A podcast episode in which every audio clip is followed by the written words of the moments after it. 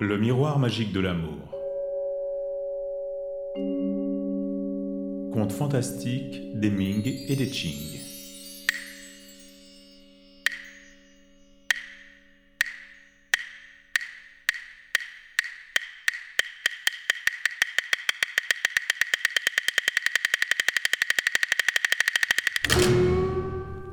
La fée du pistil. Xiao Shixiang, originaire du district de Shunyi, était un lettré aussi célèbre que pauvre. De caractère très indépendant, il avait accepté d'être le précepteur de la riche famille d'Eli. Ceux-ci possédaient une maison de campagne dans laquelle Xiao aimait s'installer pour étudier. Le soir, isolé dans le silence de la nature, il lisait des poèmes à la lumière de la lampe. Un de ces soirs, légèrement ivre, il avait commencé d'écrire un poème sans pouvoir le terminer quand soudain il entendit une voix féminine parvenant de l'extérieur. Avec inquiétude, il regarda par la fenêtre, mais ne put rien distinguer sous la lune voilée. En prêtant mieux l'oreille, il lui sembla pourtant que la voix sortait d'un coin du mur du jardin. Ce phénomène étrange se répéta plusieurs fois de suite, tandis que Xiao se cachait dans les herbes folles pour en trouver l'origine.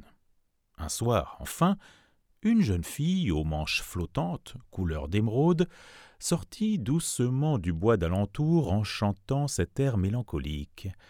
Qui se souvient du temps passé? Le croissant de lune éclaire un pauvre personnage. De son côté, Xiao répondit pourquoi, vêtu d'une robe plus légère que papier de soie, passez-vous les nuits à réciter des poèmes? Il rentra dans la maison en fermant la porte et fit semblant de dormir. Soudain, la porte s'ouvrit pour laisser entrer dans la pièce la belle aux dents de perles et aux yeux brillants, celle qui déclamait des poèmes au coin du mur du jardin. Sans même lui demander son nom, Xiao, ravi, lui prit sa manche en disant la nuit est fraîche, vos chaussures sont mouillées de rosée froide. Pourquoi traîner dans des herbes folles? Ne craignez-vous pas les brigands? Sans lui laisser le temps de répondre, il voulut l'asseoir sur ses genoux. La jeune fille, rougissante, résista. Ne seriez-vous par hasard qu'un libertin? Depuis longtemps je souhaitais vous rencontrer, mais je ne viens pas en amoureuse. Xiao se ravisa et lui demanda son nom. Je suis la fée du pistil, morte avant l'âge de porter l'épingle. De mon vivant, j'aimais lire, jouer du luth, je me passionnais pour la calligraphie, et mes parents m'adoraient. Mais les feuilles de poirier sauvages ont recouvert ma tombe depuis plus de cent ans. Or je m'ennuie dans l'au-delà, et je suis venu m'amuser un peu sous votre fenêtre. Remarquant sur la table un recueil de poèmes de Gongti, les poèmes à chanter de la cour écrits par Wang Jian, elle se mit à le feuilleter. Je lisais ses poèmes autrefois. Le temps passe comme un songe. Sa personne dégageait une telle mélancolie qu'on aurait pris jusqu'à son ombre en pitié. Quand elle voulut partir, Xiao la retint jusqu'au champ du coq. Après son départ, il ne pensa plus qu'à elle. Le lendemain soir, il s'assit à sa table dans l'espoir de la revoir. Mais les mois passèrent sans plus entendre sa voix ni même son souffle. Un soir, pourtant, le lettré rentra chez lui après avoir bu. La fée du pistil réapparut dès qu'il alluma la lampe. Il s'étonna de son retour, tout en lui reprochant une si longue absence. L'autre jour, dit-elle, après avoir lu vos poèmes, j'avais honte de ne pouvoir rivaliser avec eux. J'ai longuement travaillé pour en écrire une centaine, mais je n'ai pas surpassé Yuan Zhen ni Bai Juyi. Je n'ai même pas fait mieux que Wang Jian.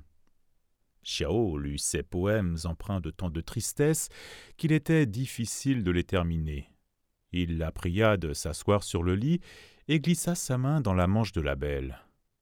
Comment une si fragile créature peut-elle supporter tant de tristesse? Elle répondit. Vous ignorez toute l'amertume qu'on ressent sous la tombe. La vie est dure dans l'au-delà.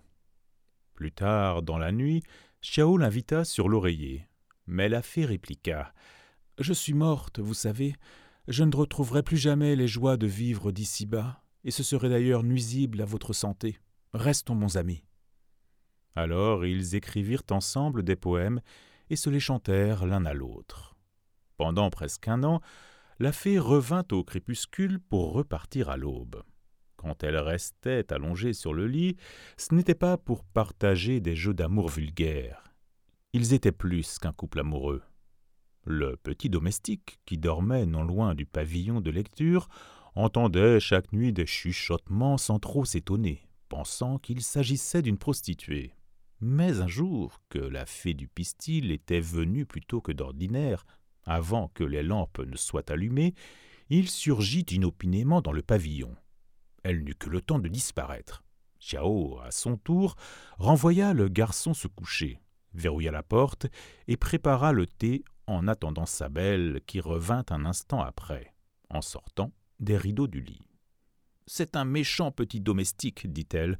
Tu dois faire très attention, sinon il m'arrivera malheur. Xiao lui prit la main pour la consoler, mais elle resta profondément triste toute la nuit, et ne partit qu'après avoir beaucoup pleuré. Elle disparut pendant plusieurs jours. Xiao pensait à elle à en mourir. Il retourna se cacher dans les herbes folles pour l'attendre au coin du mur. Des gouttes de rosée tombaient dans la nuit, on voyait des lucioles voler dans une brume blafarde. À minuit, épuisé de fatigue, il s'endormit. Quand il se réveilla, des étoiles scintillaient au ciel, une ombre légère vacillait sur le mur, son allure ressemblait à la fée du pistil. Xiao se leva pour l'appeler. Elle ne semblait pas le reconnaître. Il se précipita vers elle, qui disparut dans le mur, laissant tomber un mouchoir dans les herbes. Xiao le ramassa, il exhalait encore le parfum de la fée. Le malheureux pleurait dans le vent. De tous mes amours, c'est celui-ci que je regretterais le plus.